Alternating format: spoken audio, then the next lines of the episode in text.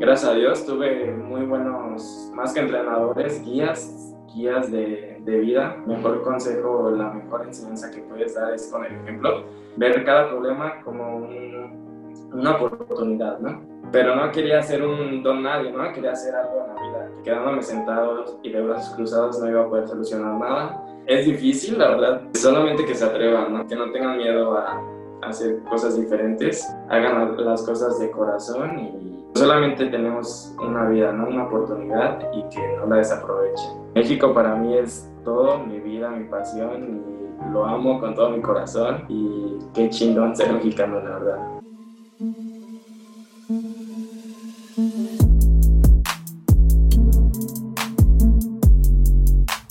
¿Qué onda amigos? Bienvenidos a un episodio más de Leyendas. El día de hoy conoceremos la historia de un deportista que lleva su vida y su día a día con gente de alto rendimiento. Él es Duilio Carrillo, seleccionado nacional de pentatlón moderno, nacido en Jalisco y campeón panamericano. Recuerda que cada episodio dura aproximadamente 30 minutos, entonces puedes ponerlo mientras haces ejercicio, mientras corres, mientras haces tarea o estás trabajando. Y no olvides seguirme en redes sociales porque durante la semana subo contenido que te puede gustar.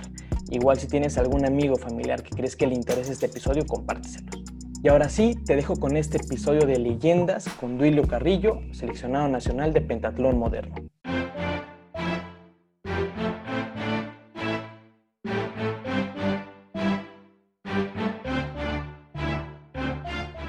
Hola Duilio, ¿cómo estás? Bienvenido a un episodio más de Leyendas.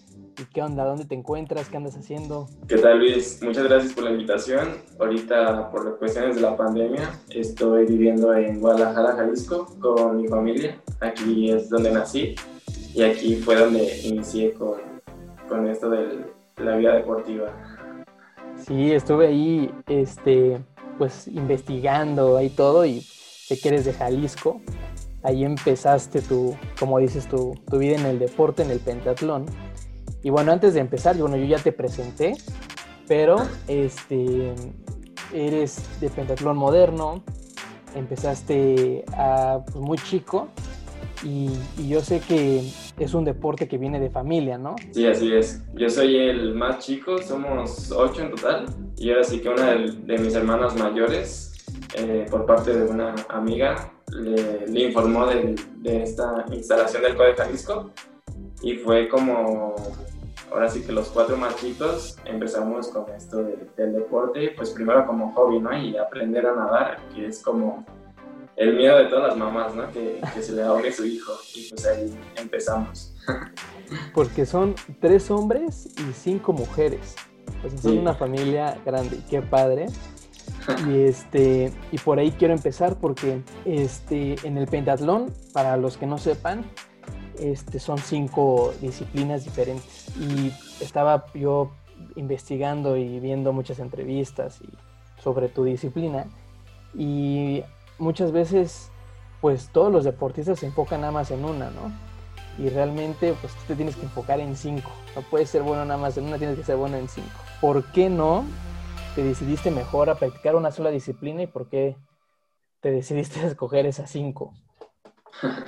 Sí, como digo, mi hermano, los cuatro hermanos más chicos fueron los que, bueno, los que nos inculcaron esto de ir al de hacer una disciplina. Y pues fueron ellos ahora sí los de la herencia, ¿no? El deporte, del pentatlón. De hecho, mi hermano, el mayor, tiene, me gana por, lo va a quemar, bueno, como tiene 35 años. Y Omar, que es mi entrenador ahorita actualmente, me gana por 10 y otra hermana, la que sigue de mí, eh, me gana con, con 5 años más o menos. O sea, sí estamos un poquito este, alejados de edades y pues mi mamá los metió a ellos, vio que les gustaba, vio que, que era una buena guardería, ahora sí, donde se los podía este, quitar de la vista un, un rato. Entonces, pues nací yo y, y, dijo, bueno, está el CODE, está, tus hermanos hacen pentatlón, y dijo, pero no, ya chole con el pentatlón y vamos a elegir otra disciplina. Entonces me mandó al CODE y me fui a dar un tour, o sea, por todo el CODE y ver cada una de las disciplinas, a ver cuál era la que me gustaba a mí más. Y pues en sí pasamos por clavados, por ping pong. Este, en clavados no me aceptaron porque estaba gordito a los ocho años y me dijeron que no, que no, que no era de la talla, ahora sí. Y pues sí, digo, pasé por varios deportes, por natación, así, pero pues caí donde mismo, en el penta. Terminaste en lo mismo que todo. En lo mismo, sí, no me, no me salvé. Oye, pues bueno, antes de ya meternos un poquito más, quiero que me expliques más o menos este, lo que es el pentatlón y ahora sí que a todos los que nos están escuchando les, les cuentes de qué trata cada, cada disciplina y, y, también que me digas cuál es tu favorita. Pues el pentatlón ha cambiado, se ha modificado durante mis inicios, ha transformado como las reglas y los tiempos, las formas de competir para que sea un poquito más atractivo, porque en sí el pentatlón, siendo sincero, sí es un poquito aburrido en cuestión que son cinco disciplinas y que abarca todo el día, o sea, no es como 30 minutos de triatlón o 10 minutos en, 10, en, en, atletismo, o sea, no es como una prueba rápida, o sea, tienes que, que, estar preparado para aguantar ahí literal todo el día y pues por eso fue la razón que, que fueron modificando el deporte. Ahorita actualmente el pentatlón eh, comenzamos con la natación, este, la mayoría de las veces, nadamos 200 metros libres, después nos vamos a la prueba de esgrima, que es la que da más puntos y es un asalto de un solo toque contra todos los competidores. De ahí se saca un punto, la, puntuación de la suma de la natación y de la esgrima, y el que vaya en primer lugar este, saca el sorteo para los caballos de la equitación. Es salto ecuestre, saltamos dos obstáculos de aproximadamente 1.10, 1.15 de altura y bueno, es ahora sí suerte de, de, cuál caballo te toque, ¿no? Por lo regular, la competencia o el lugar donde es la sede nos otorga o da 40 caballos aproximadamente, 40 50 caballos. De esos 50 caballos agarran a 18, creo, porque son 36 los competidores que hacen equitación, hacen la prueba. Y bueno, ya uno, un caballo este, tiene que saltar con dos competidores, ¿no? Hacen dos rondas de 18. Y ya después este, se suman las, los puntos y el que vaya en primer lugar eh, sale al cero, o sea, sale primero al tiro carrera, que viene la prueba combinada, ¿no? Que es tirar cinco, cinco disparos adentro de la diana y correr 800 metros, así cuatro veces. Y ya depende de qué tan atrás vayas, es la diferencia de handicaps que vas a salir atrás del primero, ¿no? Entonces, todo eso se lo avientan en un día. Sí, sí, sí, en un día. Ok, ok. No, entonces sí está, debes de tener una condición enorme. Sí, digo, de hecho ha cambiado muchísimo. Hace, no sé, ocho años, un decir, este, había, había competencias que la pura esgrima solamente porque ahorita tienen un sistema de competencia que es compiten un día las mujeres, la semifinal, y nos separan por grupos. Y solamente compites natación, esgrima y tiro carrera. Entonces, de los grupos que se hagan, solamente se toman los primeros 36 lugares.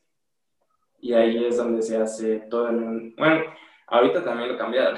Antes eran en un solo día, este, la esgrima, la natación, este, la equitación y el tiro carrera, pero ahorita modificaron por la cuestión de la esgrima, que abarcaba mucho tiempo, este, luego lo modificaron a un día antes de la, de la final hacían la, pura esgrima y al día siguiente solamente nadaban, hacían un bonus round, que era el lugar, de el lugar 36 de la esgrima, competía con el lugar 35 y era un toque y era de eliminación y así para que sea un poquito más, más fluida la competencia y obvio más atractiva para los, espectadores. Oye, y bueno, de todas, de esas cinco disciplinas, digo, yo sé que también la, la carrera y el tiro se hacen una, se podría decir. Sí este, ¿Cuál es tu favorito? O sea, ¿cuál, cuál, ¿cuál te gusta más? Pues fíjate que me gusta mucho nadar y correr, porque ahora sí que la mayoría de los que inician con pentatlón son las dos pruebas que te, que te enseñan de, de cajón, ¿no? Tirar y correr.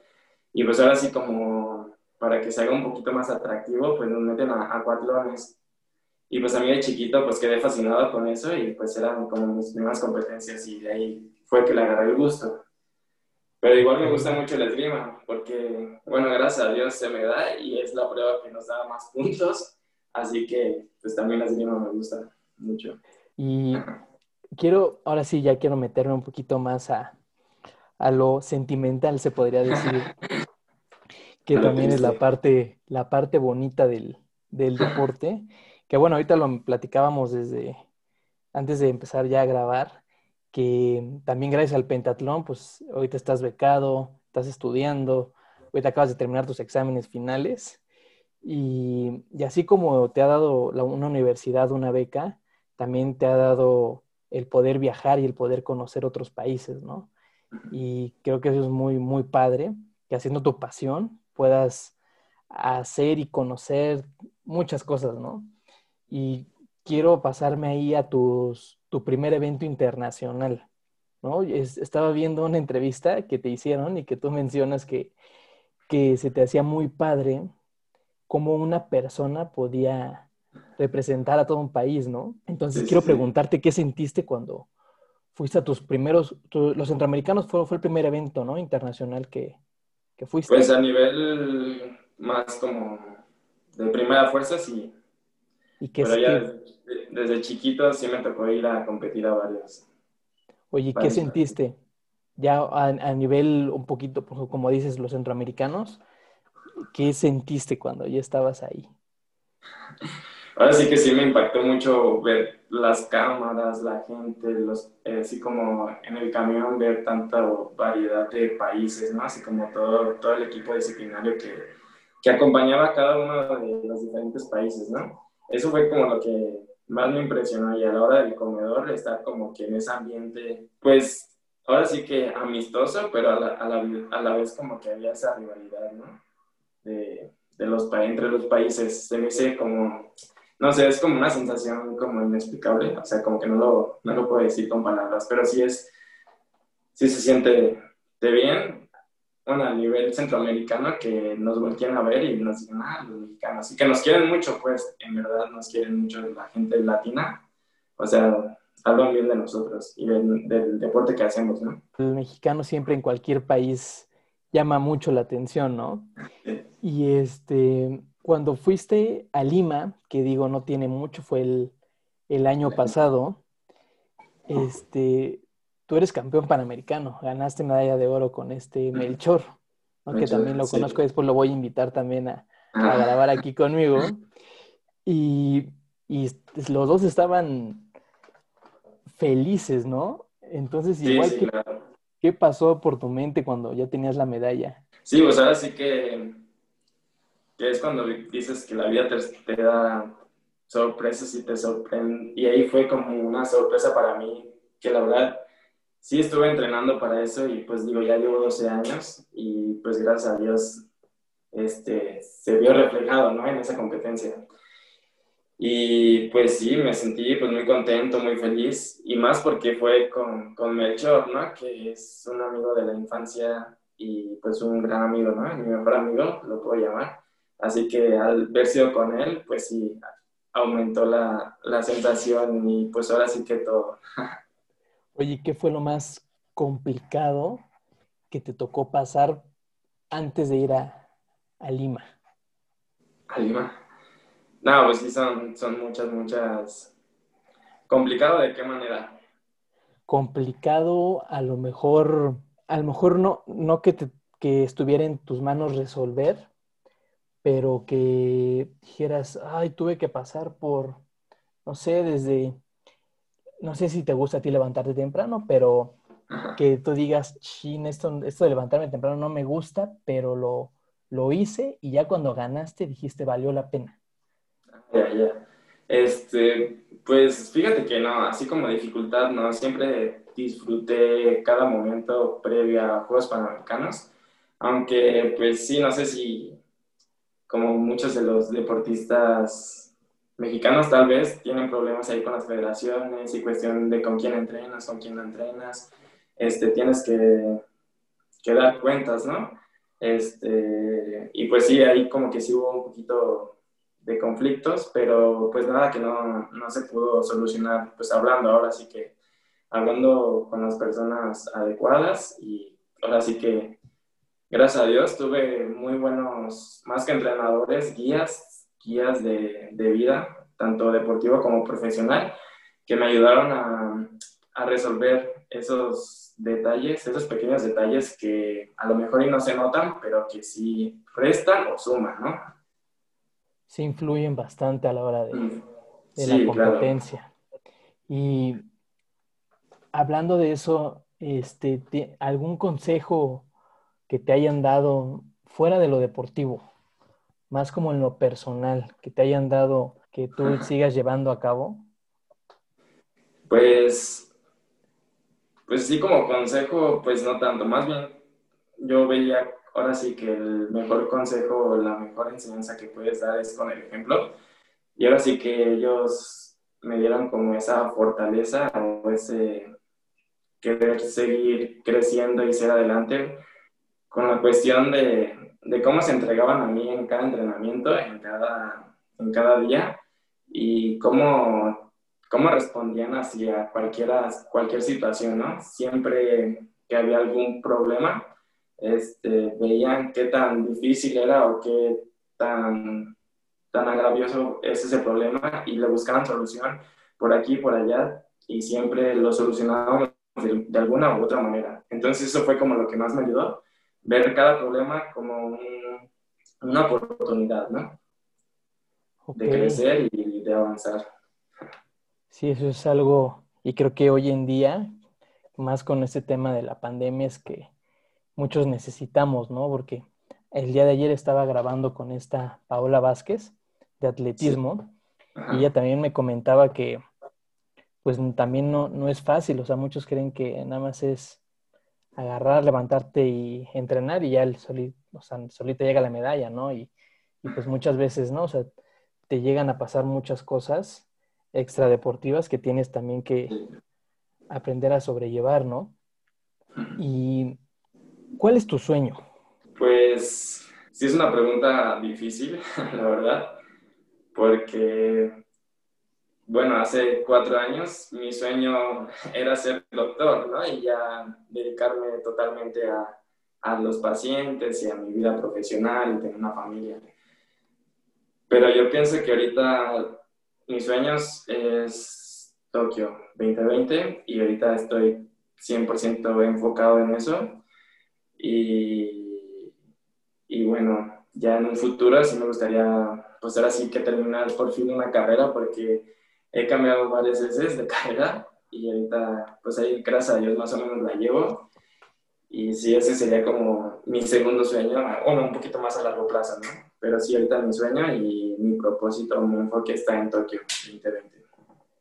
Y digo, 2021. 2021. Y ahorita estás becado, entonces aprovechalo. La verdad, eso es algo, algo bueno que, que nos da el deporte. Y entonces ibas a estudiar medicina. Sí, sí, sí. ¿Y por qué el cambio?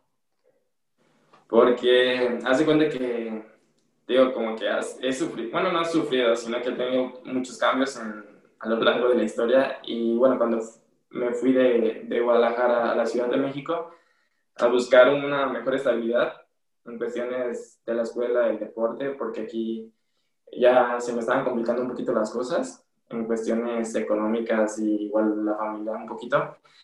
Entonces fue que me, fue para, me fui para allá tratando de, buscar una mejora, ¿no? O un crecimiento un poquito más en el deporte, porque me gustaba, obvio.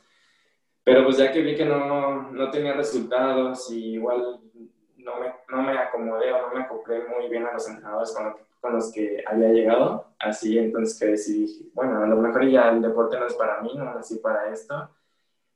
Pero no quería ser un don nadie, ¿no? Quería hacer algo en la vida, quería tener ser algo, algo más, ¿no? Hacer el cambio. Y pues bueno, dije, pues voy a hacer medicina, le voy a echar ganas y, y no me gustó. no me gustó la medicina, entonces me cambié de carrera, me cambié a mecatrónica. O sea, yo quería una carrera pues bien, ¿no? Un poquito. Y pues yo, no, no por menospreciar las demás carreras, pero sino yo quería algo que me, que me diera batalla, ¿no? Que me esforzara y que dijera, no, que están clara de los ojos. Entonces me, me, me, empezó a gustar mucho la ingeniería y la disfruté. Duré, dos años en la carrera, pero igual por el deporte, como que te hacía y no hacía, porque la escuela estaba, estaba becada por el deporte. entonces no podía dejar el deporte 100% y así más o menos me campechaneaba la escuela y el deporte. Entonces, como que un poquito distraí o eliminé un poquito esa parte del deporte o la presión de, de, querer ser buena en el deporte, me enfoqué un poquito más en la escuela y fue cuando di el impulso totalmente en el deporte, me ir bien, fue cuando clasifiqué a centros y después a Panamericanos y fue cuando dije, bueno, entonces a lo mejor y sí soy bueno, a lo mejor y sí, sí es lo mío el pentatlón y pues bueno, ahorita sí lo he comprobado, ¿no? Entonces, si hubo momentos que te sentías pues medio agüitado por a lo mejor no ganar. Sí, sí, sí, claro. ¿Qué pasaba por tu mente y cómo, cómo saliste de eso? Porque yo sé que no es fácil. Y muchos, muchos deportistas se quedan ahí y, y se quedan en ese pensamiento de no soy bueno y ya no salen de ahí. ¿Cómo lo hiciste para salir? Pues, digo, yo pienso que que tuve muy buenas personas a mi alrededor que me apoyaron siempre. ahora sí que, que me aconsejaron con el ejemplo, ¿no? Y ahora sí sabía que quedándome sentado y de brazos cruzados no iba a poder solucionar nada. Así que, que fui buscando, ¿no? Alternativas. Y ahora sí que un cambio grande que, que fue lo que me hizo estar hasta ahorita donde estoy fue que iba caminando una vez por la escuela y, y vi el letrero de psicología, ¿no? Y dije, ay, nomás por, por puro, por mamón, ¿no? dije, ay, los deportistas, como los grandes deportistas, siempre dicen que es algo muy importante la psicología o la parte anímica. Y de hecho también un entrenador me lo hacía ver, bueno, ya hasta después lo comprendí, pero lo hacía conmigo este, inconscientemente, ¿no? Siempre me preguntaba cómo estabas, cómo me sentía, algo que nunca nadie me lo había hecho, ¿no? O nadie me lo había preguntado. Entonces dije, pues bueno, pues voy. Y sí, la verdad que ha hecho un cambio drásticamente en mi vida y pues ahorita es lo que le agradezco estar donde estoy. Esta parte psicológica. Sí, no, y la parte, la parte mental, de hecho eso también me decía Memo, Memo, el campeón olímpico de Taekwondo, cuando platiqué con él, también me decía que, que él perdió toda su vida, o sea, toda su carrera deportiva perdió y perdía y perdía y perdía. Entonces él dice que también la fuerza mental es muy, también tienes que entrenarla, que no es sencillo. Sí, sí. ¿No? Y yo imagino que ya cuando ganaste la medalla es donde dijiste, valió la pena todo, ¿no? Porque aparte dejaste tu estado y te viniste para acá. Sí, sí, claro. Sí, igual tenía altas y bajas en cuestiones, pues de que te sientes solo, que te sientes, pues sí, apartado. Igual cuando no tienes buenos resultados, este sí te da para abajo, ¿no? O sea, si no tienes como a tu familia ahí que te respalde o que te dé el apoyo. Que quieras o no, siempre están ahí, ¿no? Y ahorita con las redes sociales, pues con el teléfono, pues, se supone que, que sí, ¿no? Pero no, no es lo mismo, ¿sabes? Sí, no, no es lo mismo tenerlos ahí cerca. ¿Y qué te dijeron ellos cuando te viniste para acá? No, pues la verdad es que sí, no, no me apoyaron mucho. Al... De hecho, sí tuve algunos problemas con ellos por la cuestión de, pues no sé, es como idea de, de provincia, ¿no? De que, nada, ¿cómo te vas a ir a México? Y de hecho, pues ahí tenía una, una novia y pues varias veces la iba a visitar y las veces que iba, pues me asaltaban. y, les, y, me decían así, ¿cómo, puede, ¿cómo puedo creer que te vayas a la ciudad si, si hay puros rateros, si ya te asaltaron? Y, y cómo son pues de chilangos, ya ves.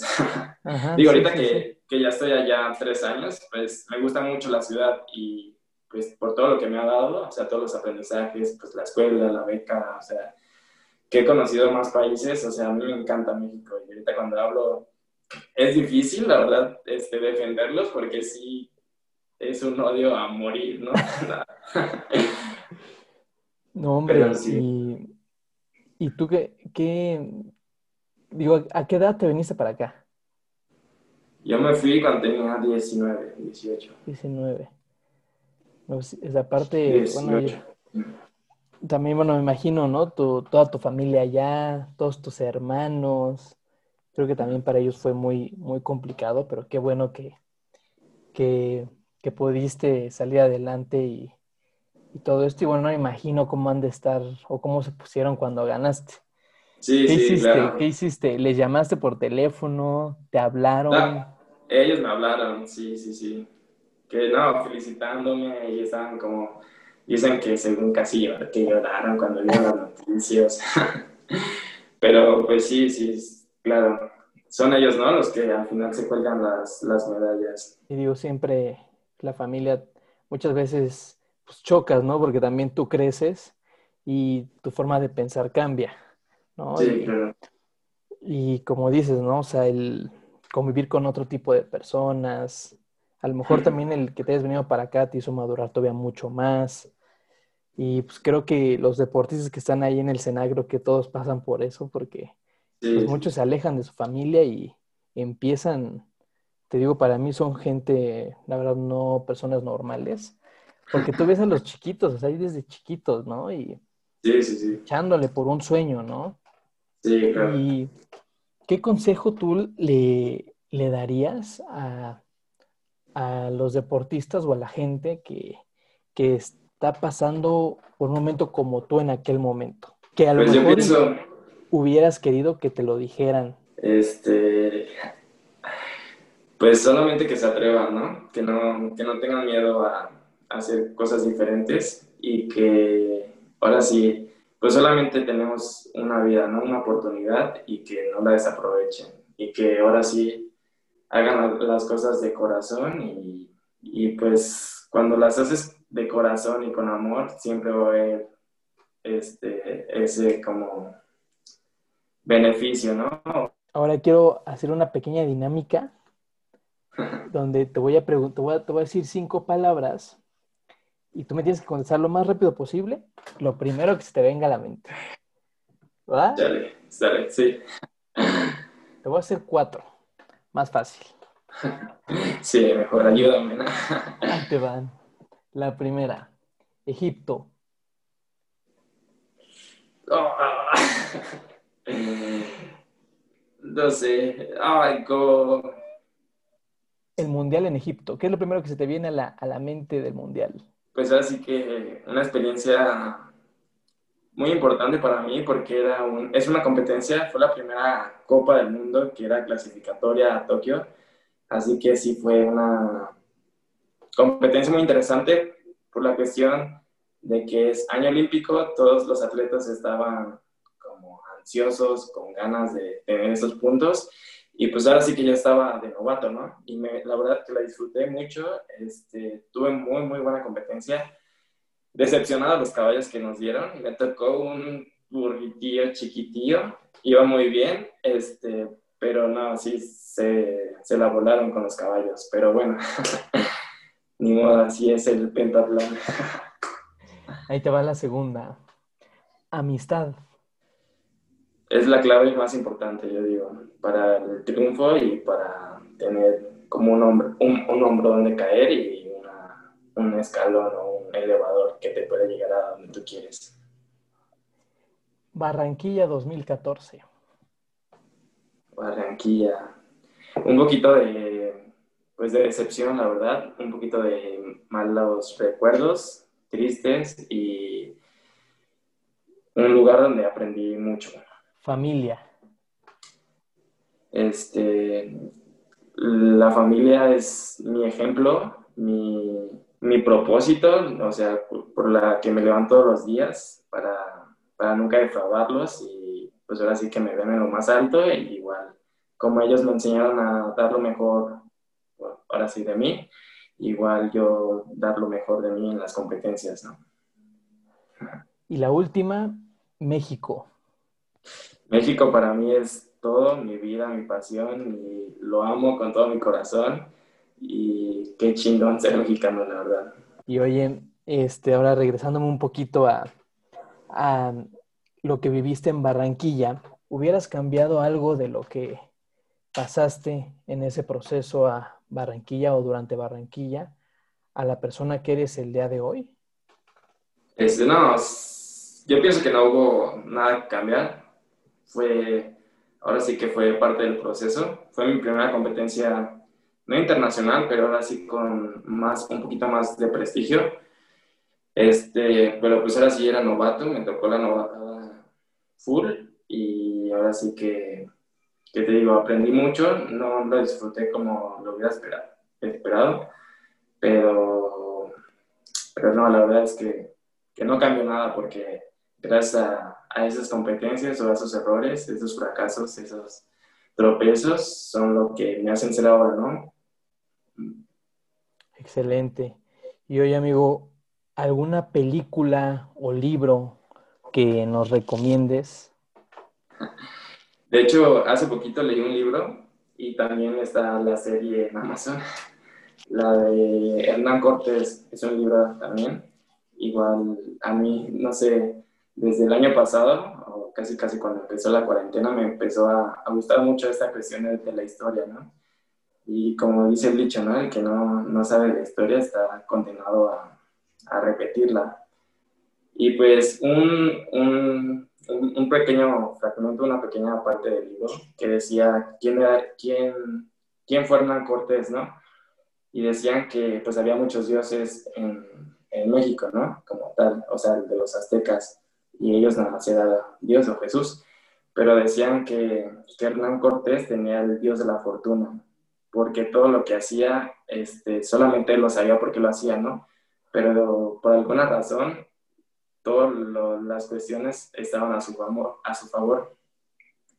Entonces dice una frase, no me acuerdo muy bien de las palabras, o algo así que el que no se arriesga no gana, ¿no? Pero sí es algo así como él se arriesgaba mucho, este, él se entregaba tanto a lo que, que, buscaba, que siempre todas las, no sé, constelaciones, Dios, en el libro lo, lo, ponían como el Dios de la fortuna, ¿no? Pero él, por ser tan atrevido, tan, tan no ser tan corto de visión, o sea, ser un visionario y saber lo que quería en ese momento, le ayudó a que todo se acomodara en ese momento, ¿no? Y pues ahora sí que, que fue el conquistador de, de, de, México con tan poquitas personas, pero todo fue gracias a, a, que se animó, este se arriesgó, dio todo y lo dio ahora sí que de corazón. Bueno, ahora sí que cada, cada autor habla una versión diferente, ¿no? Pero bueno, ahí lo, lo, lo hablan como, como una persona arriesgada, ¿no? Visionaria y con, que hacía las cosas con de corazón totalmente. Qué genial, ya me vendiste el libro ahorita, ¿eh? Lo voy a comprar. Qué padre. Y de hecho yo empecé a ver la serie en Amazon. ¿De verdad? Sí, la empecé a ver, no la he terminado, pero la voy a terminar. Igual me voy a aventar el libro. Estoy tratando de hacer ya mi, mi lista de los libros que me recomiendan aquí en el podcast para el siguiente año, darle con todo. ¿Y qué tipo de música te late?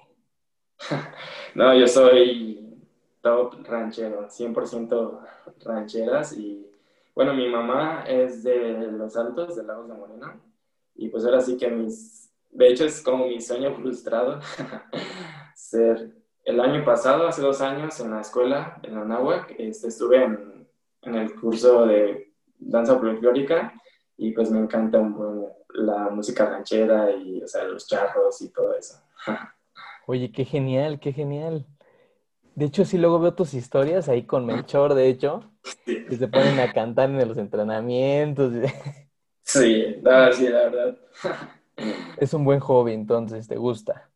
Sí, sí. Oye, y bueno, ya para, para terminar con este episodio, la verdad me, me gustó bastante porque igual, digo, aprendo muchísimo de ustedes y, y hoy aprendí más cosas y la verdad también es que es un gusto conocerte, amigo, y que y conocer también tu historia y todo lo que has pasado, no es fácil. Y quiero cerrar con, con esta pregunta porque igual te, te, lo platico.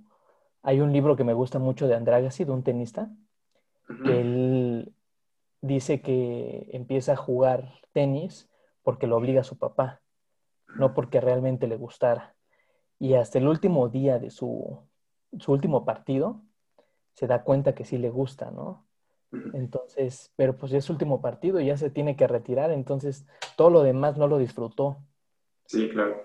Es, es triste y a la vez también feliz porque pues, vivió todo, ¿no?